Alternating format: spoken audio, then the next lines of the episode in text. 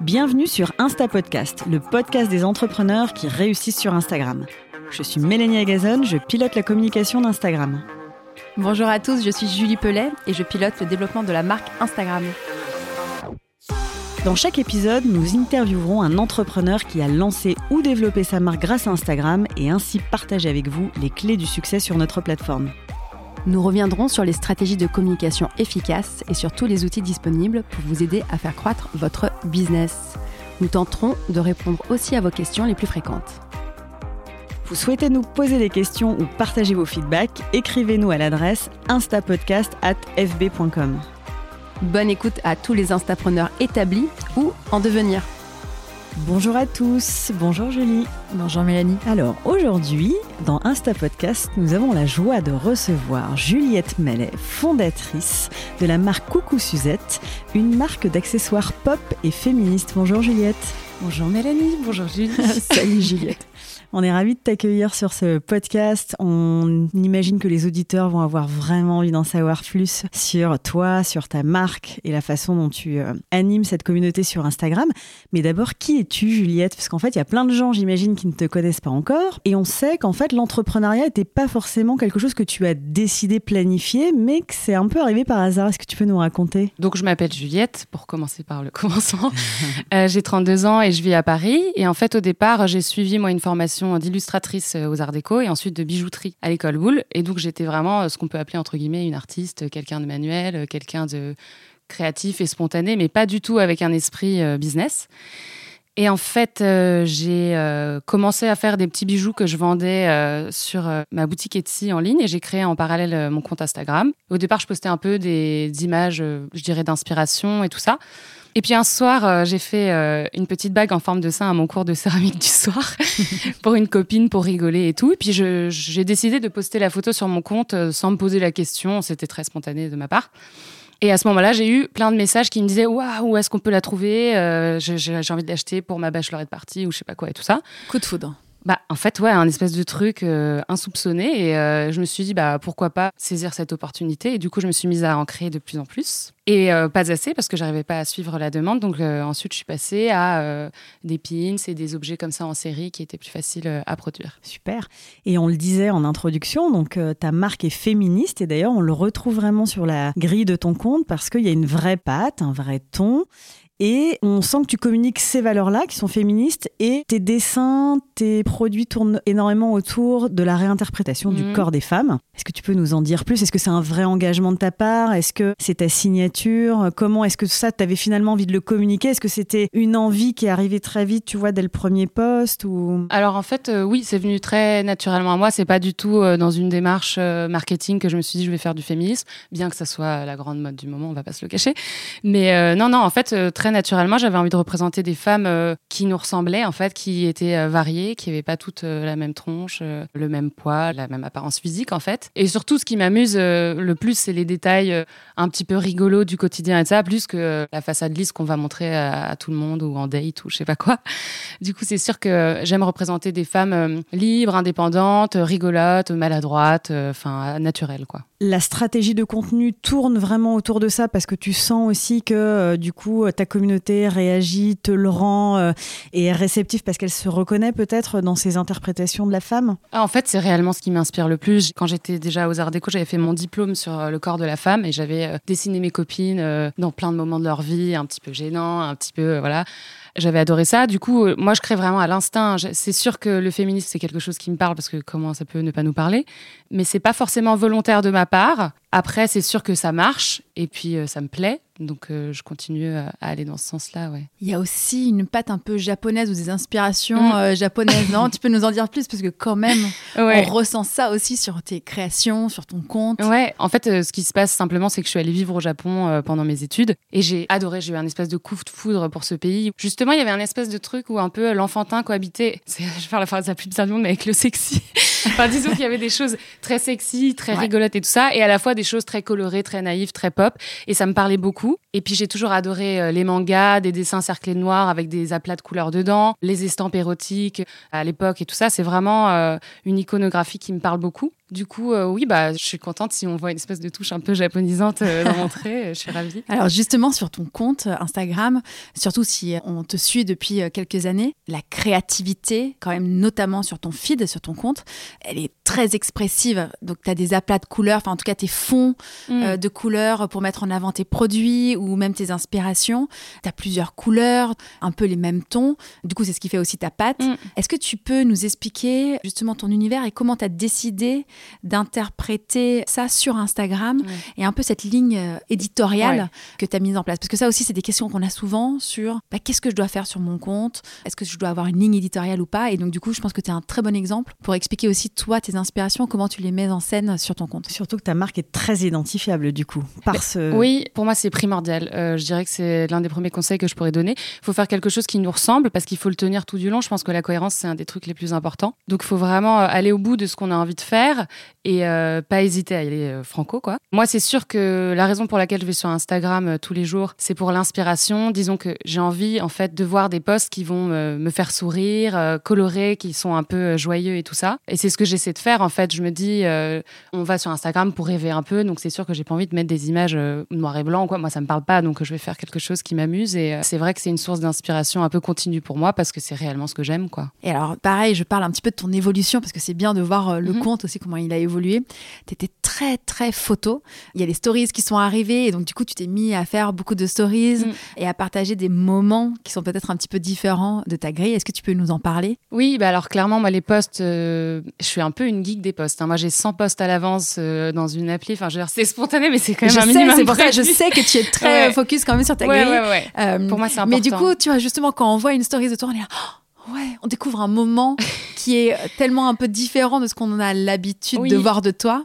Et du coup, je trouve ça hum, assez chouette d'expliquer aussi comment toi, tu utilises finalement cette autre ligne éditoriale pour raconter cette histoire autour de ta marque. Ah bah pour moi, c'est complètement complémentaire et ça a été génial l'arrivée des stories parce que justement, ça m'a permis de faire quelque chose que j'osais pas forcément faire avec les posts, c'est-à-dire justement être encore plus spontané et pouvoir euh, éventuellement montrer une image qui est pas parfaite ou quoi, mais qui est vraie, qui est, euh, bah là, on déballe un carton avant qu'il y ait le truc parfait, c'est comme ça aussi. Enfin, montrer un peu les deux le making of, parfois un peu euh, les gens qui travaillent avec moi ou euh, voilà. Tu nous parlais euh, juste avant de un exemple où tu étais avec tes logisticiens ou tu étais en train de faire des cartons. Je trouve que c'est un très bon exemple à raconter justement aux auditeurs de savoir comment la communauté a réagi justement quand tu partages. Bah, c'est ça. Là clairement quand je vais chez mes logisticiens, c'est genre Ikea enfin c'est moche quoi, je veux pas dire mais c'est que des cartons et tout ça. Du coup, je m'étais dit je vais jamais faire un post qui montre ça. En revanche, là pour le coup, j'ai fait des stories mais carrément une Instagram TV où on est allé montrer justement les coulisses, un peu l'équipe, comment c'était rangé, comment on s'organisait quand on reçoit une commande et tout ça. On a fait un peu genre les lutins de Noël et tout ça, c'était au moment de Noël.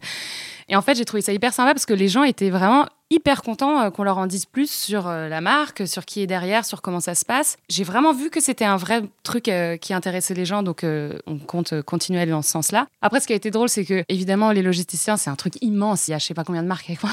Et les gens m'ont dit Ah, mais c'est fatissime ton truc en fait, je savais pas. non, en revanche, PS, c'est pas tout.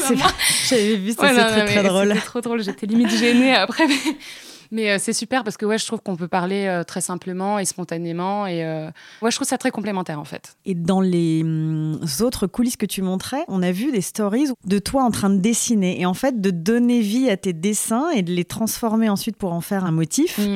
Mm ça, c'est hyper chouette à montrer aussi pour la communauté, de voir en fait finalement toute l'évolution. Ouais, alors c'est sûr que ça, c'est quelque chose que d'ailleurs, je me fais la réflexion tout le temps, je ne fais pas assez, parce que c'est vrai que quand je dessine, je fais ça voilà, assez vite, et puis j'ai pas toujours euh, l'idée de me dire, ah, il faut qu'on le filme et tout ça.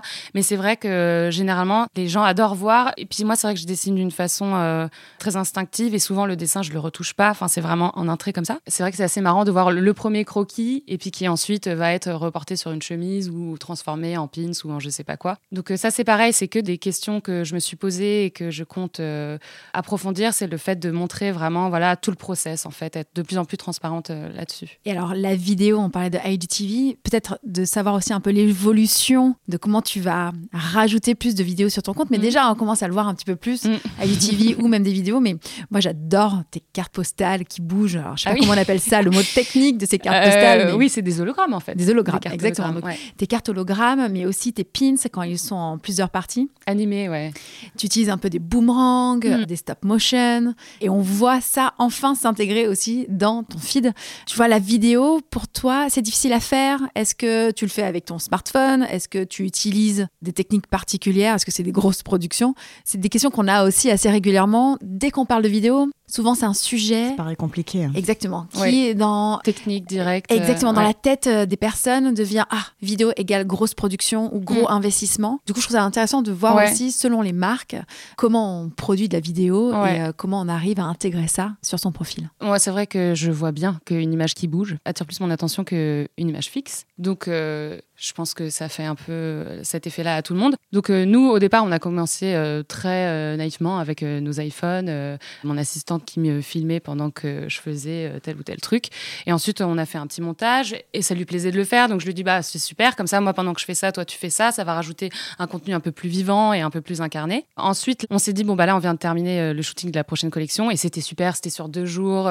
On a pris euh, une mannequin magnifique, mon petit frère qui a posé avec elle. J'étais Ah, contente. Enfin, c'était super. C'était vraiment des journées euh, que j'ai adorées. Et je me suis dit en amont, c'est cool de montrer des stories, mais c'est cool de faire un truc euh, un peu consistant parce que en soi, ça l'est. Ces journées-là, elles ont du sens. Donc euh, là, pour le coup, j'ai une copine dont c'est le métier qui est venue nous filmer. J'ai pas encore vu le résultat, mais a priori, on devrait avoir une vidéo un peu de bonne qualité et tout. Mais je pense qu'il faut pas hésiter à le faire au départ au smartphone, euh, boomerang et tout ça. Moi, j'en poste encore euh, tous les jours et ça passe très bien, je trouve. Et on en parle, Juliette, de Coucou Suzette dans le clip d'Angèle. si vous voulez. Ça fait mille ans qu'on attend de lui poser la question parce C'est sait sûr. que c'est quand même un truc euh, assez incroyable. Ouais, ouais, et du coup, que nous Bah ouais, racontes et de ravie. partager ça aux auditeurs.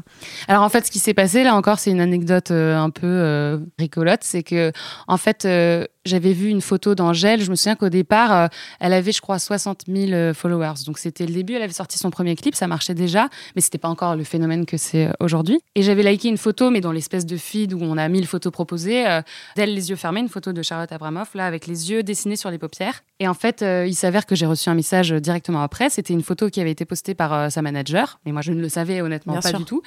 Et elle me dit Ah, c'est génial, euh, ta marque, on vient de faire un truc, justement un clip euh, Je veux tes yeux, avec des yeux partout. Mon Dieu, quel dommage qu'on n'ait pas vu ta marque avant, t'as fait des yeux, ça aurait été super. Et je me suis dit Bon, bah, autant leur en envoyer pour les remercier, pour le compliment et tout ça. Donc je lui ai proposé euh, de lui en envoyer. Finalement, on s'est rencontrés. Elle est passée à l'atelier et tout ça. Et puis, euh, elles ont choisi des trucs comme ça, euh, un petit peu par-ci par-là.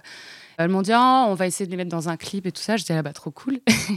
et ensuite, elle m'a montré le clip et j'étais là, ah oui, d'accord, c'est genre, on le On voit vraiment ça. beaucoup, quoi. Ah, Mais en fait, elle, donc, elle a dit on va peut-être le mettre dans le Oui, clip, euh, mais ça. toi, tu as découvert que tu étais dans le clip que en fait, à- C'est ça, elle m'a montré le clip as- un petit peu avant de le Ah sortir. là, c'est génial. Mais je m'attendais pas du tout à une telle visibilité. Et puis c'était super. euh, pour le coup, Angèle, j'adore l'image qu'elle véhicule Bien et sûr, ça. valeurs, euh, voilà, c'est les ça. C'est ouais. complètement. euh, enfin, J'aurais pu la choisir, je veux dire. je- voilà. Égérie de Coucou Ouais, Suzette. ouais, oui. Donc, euh, non, c'était super. Et ensuite, on a continué comme ça. Euh, J'ai continué à lui envoyer des produits. J'ai fait des chaussettes pour sa tournée, des pins et tout ça. Enfin, ça a été un super truc euh, grâce à un like, en fait, sur Instagram. Il y a une bague aussi, non? Il n'y avait pas une photo d'elle où elle a une. Bah, si, c'est la première bague que j'ai faite, en fait, la bague. Qui Boba. Ring. Ah, mais c'est ça. Elle te porte bonheur. Ah bah c'est pour ça que je la garde. Ouais, à un moment, je l'ai arrêtée. Je me suis dit, Non, c'est quand même trop dommage. C'est grâce à ça que je suis là. Donc, euh, ouais, euh, pareil, c'était une photo pour le Télérama et elle avait fait une photo euh, avec toutes les bagues sur les doigts, comme ça. Euh, ouais, non, c'était super. Ouais, du coup, de temps en temps, comme ça, je vois des photos d'elle qui portent mes trucs et je suis ravie, quoi. C'est génial. Enfin, Mhm. C'est quand même le fait de pouvoir rencontrer ou de se créer des opportunités avec des artistes, Mhm, avec d'autres complètement. entrepreneurs, c'est euh, quand même assez incroyable. En fait, moi, mon compte Instagram, maintenant, c'est devenu une vraie vitrine euh, professionnelle. C'est aussi bien euh, mon CV que mon book en ligne, que je pourrais presque ne pas avoir de site. Il suffit de dire mon compte Instagram pour que les personnes aillent voir ce que je fais et qu'ils puissent savoir euh, en deux secondes l'univers et exactement ce que c'est, quoi. Ouais, c'est ta vitrine. Et tu Ouais. disais que justement, avec tes, euh, tes, tes potes ou des collègues euh, illustrateurs, tu, tu les teasais un petit peu en leur disant Mais Bah, qu'est-ce que tu ça. J'ai des amis qui sont un peu euh, frileux de montrer leur travail. Ils ont peur d'être copiés, ils ont peur d'être jugés et tout ça.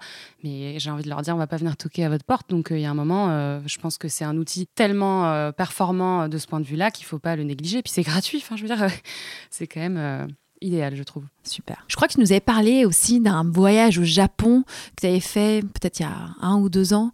Tu avais prévu ta communauté avant et tu avais rencontré une artiste. Et puis justement, tu peux nous en parler. En fait, ce lien avec la communauté, je pense qu'il est hyper important. Complètement. Euh, et je pense que parfois, on sous-estime ce que ça peut apporter et comment bah, ça peut nous offrir des opportunités supplémentaires. Ça me fait rire quand les gens disent que ça reste virtuel et tout ça, parce que bien sûr que ça l'est au départ, mais pour moi, ça a bien dépassé le virtuel. En fait, ce qui se passe, c'est que maintenant, quand je vais dans un pays, je contacte des personnes qui m'inspirent, qui sont dans ce pays, en leur disant je vais un week-end là, euh, je serais ravie de te rencontrer si ça te dit. Et finalement, euh, d'ailleurs, la mannequin euh, Gaëlle de mon prochain shooting, c'est parce que j'étais invitée par Facebook à Bruxelles. Là, et du coup, j'étais allée, je lui avais dit ah, bah, je serai là si tu veux qu'on boive un verre. Et on s'est rencontrés. Maintenant, on est devenus super copines. C'est la mannequin de mon prochain shooting. Je la vois ce soir. Enfin, je veux dire, c'est vraiment devenu quelqu'un presque proche. Et ça a été le cas pour la plupart de mes voyages. Ouais, à chaque fois maintenant, j'hésite pas en fait à me dire bah dépassons justement notre portable et, et, rencontrons les gens. Enfin, je trouve que ça dépasse sur plein de points de vue, euh, le virtuel, toutes les collabs que j'ai eues, ça a été par là aussi. Enfin, je veux dire, ça m'a apporté des choses tout à fait euh, concrètes, quoi. Collaboration, parlons-en, parce que on vient de lancer cet Insta podcast et donc mhm. on a demandé justement aux membres de la communauté de nous suggérer des nouveaux entrepreneurs ou euh, des marques qui se sont lancées justement sur Instagram et qu'on devrait inviter sur le podcast. Et alors, j'ai reçu un nombre incroyable de messages me recommandant Tagine Banane. et je viens de comprendre comprendre que toi-même, tu as fait une collaboration avec c'est ma dernière euh, collab, ouais. Bah, c'est incroyable. Est-ce que tu peux nous en parler? Parce que déjà, j'ai trouvé ça incroyable qu'il y ait un tel élan de sa propre communauté pour venir euh, voilà, nous recommander ce compte-là. Mais en plus de voir que finalement, toi mm. qui venais sur ce plateau aujourd'hui, nous parler un petit peu de ton succès sur Instagram et que ta dernière collab euh, soit avec elle, j'adorerais que tu nous en parles un petit peu. Bah là, encore une fois, c'est une histoire de rencontre Instagram. C'est d'abord un DM qui me dit Ah, j'aimerais bien faire une collab et tout ça. Moi, je connaissais pas encore cette marque. Peut-être pour les auditeurs de savoir un petit peu euh, ce que Tajine Banane fait. En gros, c'est une marque de vêtements d'allaitement. Donc c'est une niche absolument géniale parce qu'elle a une idée super de faire des suites qui s'ouvrent sur les côtés et du coup on peut allaiter partout euh, confortablement. Et en fait elle m'a dit ah j'aimerais trop faire un truc euh, avec euh, les mains, les seins, un truc un peu dans ton esprit et tout ça. Et du coup j'ai réalisé une illustration qu'on a mis donc deux petites mains qui pinçaient les tétons. Hein. Il n'y a jamais trop de temps. et en fait on a lancé la collab. Il y avait je crois 1000 pièces qui ont été sold out en un jour ou, ou deux jours, je sais plus, un truc de malade. Et puis moi-même euh, je m'y attendais pas du tout, mais je sais pas, j'ai eu peut-être 2000 ajouts, un truc comme ça, de jeunes mamans, en fait, euh, citadines, euh, qui découvraient ma marque et qui étaient super contentes de la découvrir, qui m'envoyaient des super messages et tout. Donc ça a été un truc, ouais, super. Donc il y a un vrai élan à la fois sur finalement un succès entre le fait d'être en rupture de stock sur une vente sur un produit, mais aussi le partage de communauté. Parfois, on n'y pense pas forcément, mais finalement, les collaborations, bien entendu, ça peut être des collaborations sur la vente de produits et des succès, mais aussi comment on fait se croiser complètement des communautés sur son compte Instagram pour se faire découvrir les uns les autres, en tout cas. Euh. Je pense que c'est très important de choisir des marques qui ont une cohérence avec la nôtre. Ça, c'est sûr. Si les gens euh, ont les mêmes affinités pour euh, son esthétique, il faut que ça puisse. Enfin, il faut qu'ils puissent être intéressés par notre travail aussi. Donc, c'est le plus important, je dirais, c'est de bien choisir, cibler les marques auxquelles on s'associe. Mais c'est sûr que c'est une richesse supplémentaire, complètement. On a une autre question pour toi, mhm. Juliette, parce que comme tu le sais, en fait, à la fin de chaque podcast, on invite les gens à nous écrire sur instapodcast.fb.com. Et en fait, depuis le lancement du premier épisode, on a reçu pas mal de messages sur l'utilisation des hashtags. Ah oui. On nous demande très régulièrement est-ce qu'il faut que j'utilise des hashtags, lesquels, comment, oui, non, 1, 2, 3, 12, voilà. On sait que tu en as utilisé, on sait que ça a pu générer un peu de choses euh, autour de ta communauté. Est-ce que tu peux euh, nous dire, toi, comment tu utilises les hashtags sur Instagram? Alors au départ, moi, je les utilisais, euh, j'avais une immense famille de hashtags que je copiais-collais systématiquement. Je crois que c'était que de l'anglais. Et puis au bout d'un moment. des hashtags liés à quoi, par exemple enfin, Sur quel thème ou... En fait, j'allais dire tous les synonymes voilà, autour des chaussettes, par exemple, des motifs, de l'illustration. assez ciblé, hein. je mettais jamais des trucs trop larges. je voulais que si la personne cherche ça, en voyant ma photo, elle soit contente de la trouver. Quoi, et pour les auditeurs qui nous écoutent, ça ne sert à rien de mettre hashtag fashion, hashtag love. Il y a tellement de choses qu'en fait, c'est très difficile d'émerger. un minimum précis, je dirais. Il y a un moment où je les ai enlevés parce que j'avais peur de donner un aspect un peu trop commercial à mes posts. Et puis finalement, je me suis mise à en remettre. J'en mets moins.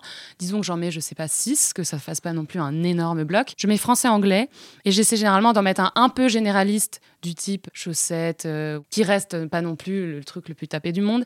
Et ensuite, un beaucoup plus précis, par exemple, chaussettes motif œil, je dis n'importe quoi, mais j'ai un truc vraiment très ciblé ou chaussettes transparentes ou chaussettes. euh. Et là, généralement, c'est ce qu'on conseillerait le plus, c'est les niches, en fait, les hashtags un peu précis, quoi. Je sais que tu rebondis sur des moments de l'actualité. Par exemple, hashtag International Women's Day. Enfin, Oui. Il y a des choses, il peut y avoir aussi des moments dans l'année où il y a des hashtags précis qui permettent justement de s'associer en tout cas à ces moments Et de ressortir. et de ouais, ressortir. ouais, complètement. Donc, ouais. euh, bien entendu, les hashtags sont un peu trop généralistes, c'est compliqué.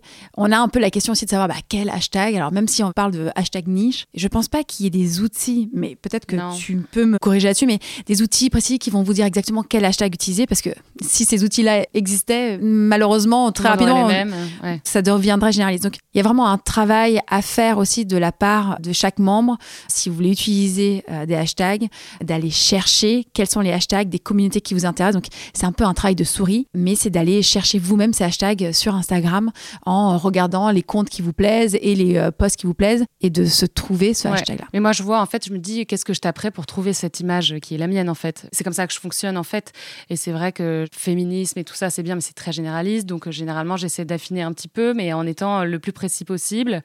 Mais c'est ça, je me dis, qu'est-ce qu'on va taper pour trouver mon image, quoi. Ouais. Et voilà. Je donne souvent l'exemple de trouver euh, des recettes véganes. Mm. Si tu utilises le hashtag vegan, tu vas ressortir sur tout et n'importe Ouais. quoi parce que finalement, c'est un hashtag qui est devenu tellement généraliste que même du contenu qui n'a rien à voir Ouais. avec euh, ce qui peut être vegan va ressortir. Par contre, quand tu recherches un peu, tu te rends compte que la communauté qui est vraiment vegan, elle utilise un hashtag qui s'appelle What Vegan Eat. Et là, Mm. du coup, ça devient hyper précis. Ouais. Et du coup, là, tu es capable de cibler cette communauté Ouais. qui va suivre. C'est vraiment un travail de euh, chaque euh, personne euh, pour son entreprise d'aller Ouais. essayer de comprendre quels sont vraiment les hashtags qui sont utilisés par la communauté pour être le plus précis possible. Mais il y a aussi des propositions, je trouve assez pertinentes. À chaque fois que je mets un hashtag, je le regarde. Et les propositions euh, automatiques Instagram, moi, généralement, c'est celles que je prends, les trois premières. Ouais. Je trouve que c'est des espèces de synonymes bonnes euh, recommandations. Ouais, voilà. Tu parlais de mots anglais juste avant. Quand on s'est rencontrés, je me souviens, ton compte, tu avais choisi de Mm. communiquer uniquement en anglais. Ouais. Et là, je ne sais pas depuis combien de temps, tu vas nous le dire, tu Ouais. as switché, c'est-à-dire que tu parles en français et en anglais. Pourquoi? C'est ça. Alors en fait, au départ, je parlais anglais parce que ma communauté était euh, principalement américaine, je dirais. Et puis ensuite, euh, je me suis rendu compte que déjà que j'avais un niveau pourri en anglais, donc ça, me limitait énormément dans ce que j'avais envie de dire. C'est le premier truc, c'est que j'étais un peu frustrée par ça. Disons que je peux pas donner le ton que je peux avoir en français Ouais. et tout ça, j'avais pas la même liberté. Maintenant, ce que je fais, c'est que je commence par écrire français et ensuite je traduis en anglais, mais du coup, ça me ressemble plus, je trouve, parce que c'est vraiment ce que je veux dire. Et euh, en revanche, oui, je mets les deux parce que tout simplement, euh, je me suis rendu compte que, je sais pas, entre un tiers et la moitié de mes clientes sur mon site et puis euh, de ma communauté sur Instagram sont françaises, voire euh, parisiennes, quoi. Donc ça, c'est une évolution Ouais. aussi un petit peu parce que je me souviens quand nous, on t'a rencontré un peu à tes débuts, tu avais une communauté qui était très internationale et notamment, je vais pas dire de bêtises, mais quand on a fait le salon des instapreneurs, je crois que 80% Ouais. de ta communauté était à l'international et notamment aux US et au Japon. Complètement, ouais. Surtout aux US, ouais. Je pense pas que ça ait spécialement euh, baissé au niveau international, mais en revanche, ça a vraiment progressé du côté euh, France. Ouais, vraiment. Parce qu'on a développé les revendeurs, du coup, ça nous fait de la pub en France. On a beaucoup de revendeurs maintenant en France. Euh, Il y a eu le salon Instagram, bien sûr, qui m'a fait aussi pas mal connaître. J'ai eu plein d'articles dans des journaux français, quelques petites euh, interviews avec des médias euh, un peu féministes français et tout ça. Et donc, euh, tout ça, ça m'a vraiment fait connaître, justement, auprès d'une communauté française. Quand on parlait de l'international, je trouve que ce qui est important à comprendre, c'est que bien sûr, là, on parle de communauté, mais on parlait aussi de vente. Pour nous, c'était un super exemple aussi de dire que Instagram t'a permis dès tes débuts à t'exporter. C'est aussi de se dire l'opportunité que ça peut ouvrir euh, le mot, ouais. aux marques, aux entrepreneurs, d'aller toucher finalement des audiences qui sont à l'international. Est-ce que ça. tu peux développer un petit peu et peut-être expliquer un petit peu plus comment tu as réussi à les engager avec ces audiences et euh, développer finalement tes ventes vraiment à l'international? Bah, en fait, c'est vrai que c'est ça qui est fou. On se dit, euh, je suis dans mon salon et je suis en train d'atteindre quelqu'un qui est en Corée, quelqu'un qui est au Chili, quelqu'un qui est machin. Exactement. Et ça, je trouve que c'est absolument dingue. Et euh, c'est vrai que les hashtags le permettent beaucoup. J'ai quelquefois créé des choses qui ont été quand même pas mal repostées parce que c'était un peu nouveau, c'était un peu sexy, c'était un peu marrant et tout ça. Et du coup, c'est vrai que ça m'a permis d'atteindre euh, des gens que j'aurais jamais atteints euh, si on était encore euh, à l'heure du courrier postal. Quoi. Alors Donc, attends, ça c'est hyper intéressant. Quand tu dis euh, des gens qui t'ont reposté, c'est des gens qui partageaient en stories par exemple ton contenu que tu avais sur ton Feed. feed, c'est ça. ou c'était d'une autre manière? Il y a eu ça. Déjà, ce que je trouve génial, c'est que autant les gens vont peut-être pas s'engager dans un post à reposter, euh, voilà, mais dans les stories, beaucoup plus. C'est incroyable. voilà, moi-même, je vois, je reposte dès que j'aime bien le travail de telle ou telle personne, je le reposte beaucoup plus spontanément, beaucoup plus facilement. Donc, euh, c'est vrai que de ce point de vue-là, ouais, euh, c'est. Donc d'encourager finalement le contenu aussi qui peut être euh, reposté par d'autres Ouais. personnes qui permettent finalement de te faire Et découvrir. gens qui achètent et qui sont contents et qui montrent leurs pieds en story avec ma chaussette de la fille qui envoie un texto merci aux toilettes. Je sais pas. En fait, les gens ont envie de partager parce que ça les fait rigoler et du coup, c'est ça. Quand ils reçoivent le paquet, ils font une photo. Enfin, ça a vraiment hyper alimenté les flux, quoi. Je trouve que ça, c'est des bonnes euh, techniques qui Mm. permettent justement d'aller chercher d'une Ouais. nouvelle communauté C'est bien de et d'encourager. euh, C'est bien aussi de reposter. Moi, je sais que quand je vois des stories ou des posts que je trouve euh, jolis, j'hésite pas à les reposter aussi pour remercier. Enfin, voilà, je pense que oui, c'est un truc de partager euh, exponentiel, quoi. Alors, t'encourages un peu ta communauté justement à créer du contenu avec tes produits. Comment tu fais pour reposter ça? Est-ce que Euh. euh, c'est quelque chose qui pour toi a été évident? Ou tu veux conserver ton univers donc tu fais attention aussi de la manière dont tu vas reposter un peu cette UGC, donc ce User Ouais. Generated Content, ce contenu qui est créé par tes J'essaie clientes de, de pousser les gens à rien du tout, ils font ce qu'ils veulent. J'essaie de faire des produits qui donnent envie de les montrer, en fait, tout simplement, ou qui font rigoler, euh, qui donnent envie de les partager. Euh, ensuite, ça m'arrive de faire des concours sur Instagram, pas très souvent, parce que, je, je- encore une fois, j'aime pas avoir un aspect trop commercial, mais je fais des concours de temps en temps, quand vraiment je lance un truc important ou quoi, où je demande, non pas de reposter, parce que moi, j'aimerais pas le faire spécialement, donc euh, je comprends qu'on n'ait pas envie de le faire, mais en revanche, de taguer deux amis, et du coup, euh, les trois amis gagnent, enfin, voilà, un truc comme ça. Et ça, je le fais de temps en temps, et ça, c'est vraiment bien, ouais. Généralement, ça génère pas mal de trafic aussi. Ah, c'est super. Quelles sont un peu les dernières actus de Coucou Suzette? Les dernières actus, bah là, il y a la collection qui sort euh, le 24 février. Elle s'appelle Miam. C'est donc sur la nourriture. Super. À part la femme, c'est encore un sujet que j'adore. Inspiré du Japon Ouais, euh, euh, non, pas cette fois-là. C'est vraiment la nourriture française, entrée, plat, dessert, pique-nique, quoi.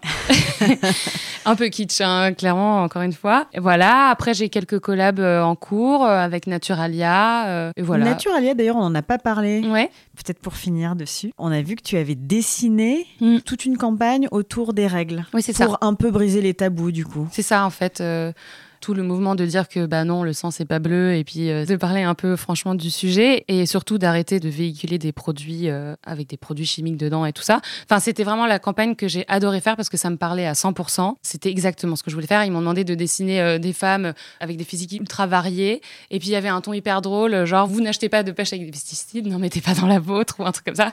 Euh, c'était hyper drôle. J'avais trouvé ça super. C'était super inspirant pour moi de dessiner ça et surtout ensuite j'ai c'était toutes les vitrines des Naturalia dans Paris. Enfin j'étais mais d'une fierté j'avais envie de dire passants hein, C'est moi. c'était moi ouais c'est ça. Il, il t'avait repéré sur Instagram ou Ah oui. comment est-ce qu'il t'avait Ouais. Moi toutes les collabs que j'ai eues c'est pas Instagram. Et ben on a presque envie de finir sur une note d'applaudissements. c'est sûr. Allez-y. On a une petite tradition dans ce Ouais. podcast, c'est de poser deux questions à nos Ouais. invités. La première, c'est si tu devais partager des conseils avec les auditeurs sur voilà des conseils sur Instagram, Mm. qu'est-ce que tu as envie de leur dire? Je dirais qu'il faut faire quelque chose qui leur ressemble, qui les motive réellement, qu'on sente en fait qu'ils aiment ce qu'ils font, et qu'ils partagent leur joie de le faire. Je dirais surtout de le faire, c'est-à-dire de pas se prendre la tête 100 ans à se dire euh, Ah, je vais faire ci comme ci comme ça, oh ça existe déjà machin. Non, en fait ça sera toujours différent. Donc je pense qu'il faut pas hésiter à se lancer, à prendre en compte les retours qu'on peut avoir. C'est quand même une plateforme de test absolument géniale entre les likes, les sondages, tous les outils qu'on a à disposition. On peut quand même très vite se rendre compte de ce qui va prendre, ce qui va moins prendre et s'adapter en fonction de ça. Donc euh, je dirais vraiment de se lancer, quoi, de pas avoir peur de le faire. Il n'y a pas de raison que ça marche pas. Et la question peut-être la plus difficile parfois, c'est de choisir quel est le compte qui t'inspire ou que tu aimerais recommander à suivre parce que toi justement ça t'interpelle, ça te crée des émotions. Bah, il y a un compte que j'adore et que je trouve euh, pas assez connu, enfin il mériterait d'être beaucoup plus connu, c'est le compte de Takayo Kiyota, qui est donc une femme japonaise, euh, je sais pas quel âge elle a, euh, qui en fait réalise des maquis, en fait elle colore du riz avec des ingrédients naturels. Et ensuite, elle réalise des maquis. Et quand on les coupe, il y a le dessin. dessin. Enfin, franchement, je peux pas l'expliquer. Il faut regarder. C'est un truc de fou. Et je l'ai rencontrée justement au Japon. Je lui ai dit, j'adore ce que vous faites. Je rêve de vous rencontrer. Tout ça. Elle a été super gentille. Elle est arrivée avec une peluche qu'elle faisait parler à sa place. C'était ah oui, original comme moment. A un euh, vrai univers. ah, incroyable, une femme incroyable. Elle nous a fait faire euh, dessin, elle a fait plein de trucs autour de ma marque et tout ça, c'était génial. On a trop rigolé. Et voilà, donc euh, je conseille vraiment de On suivre. Takayuki partagera euh, pour l'épeler correctement pour être sûr que tout le monde puisse retrouver Ouais, euh, ouais. ce compte. Et n'hésitez pas à suivre Coucou Suzette sur Instagram. On te remercie Juliette, on était ravis de te recevoir. Moi aussi, merci beaucoup. Et on te dit à très bientôt. Plein de bonnes choses pour la suite. Merci Juliette. Merci à tous de votre écoute. Nous espérons que ce nouvel épisode de l'Insta Podcast vous a plu. Vous voulez nous poser des questions ou nous soumettre des thèmes à aborder dans le prochain podcast? Écrivez-nous sur instapodcast at fb.com.